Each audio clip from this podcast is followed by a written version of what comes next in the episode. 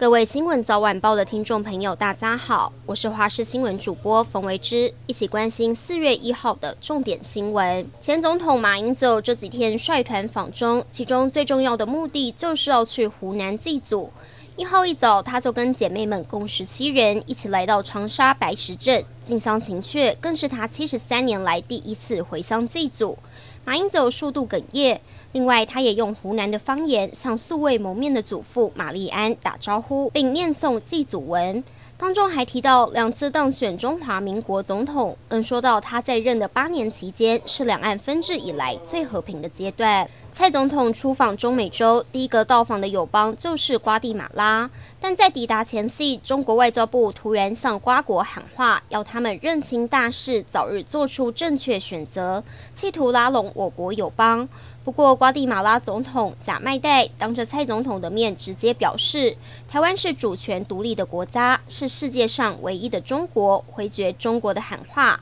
还说蔡总统是非常要好的朋友，温暖喊话：瓜地马拉是你的家。清明连假第一天，车站挤满人潮，就在这个时候，机场捷运收到恐吓信。信件直接寄到总统府，威胁要在桃园机场捷运 A1 台北车站放四颗炸弹，还要同步直播，而且署名邢太健，只跟检察总长差一个字。警方初步调查，不排除又是中国籍张姓男大生犯案。这已经是他今年第十次发出类似的恐吓讯息。受到缺蛋影响，新竹县一间卤肉饭名店从三月六号开始停业十天，并且在十六号如期重新开始营业。老板表示，蛋商不愿意让他孤军奋战，所以全力以赴提供鸡蛋，他才能回归营业。近来的蛋价居高不下，黑市卖的蛋价更是吓人，质疑农委会有在抓吗？对此，蛋商也坦言，黑市的价格从一箱一千四百元喊到一千七百元都有，因为进口蛋没办法放，不少餐饮仍要向批发商买大量的本土蛋，因此价格水涨船高。极端天候肆虐，美国各地不断受到暴风雪和大雨侵袭，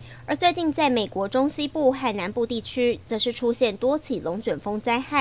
是美国十多年来首次同时出现两个龙卷风高风险区。造成多地房屋毁损，甚至出现严重伤亡。美国总统拜登也在当地时间三月三十一号前往密西西比州看灾，承诺会尽全力协助灾民重建家园。中国、日本为了缓和两国的紧张关系，双方不仅终于同意开设国防热线，避免军事冲突。日本外相林方正也在一号开始前往中国访问。林方正也计划与中国国务委员兼外交部长秦刚举行会谈，预料会讨论中国在东海等地频繁的军事活动，以及因涉嫌违反反间谍法被中国当局逮捕的日籍男性。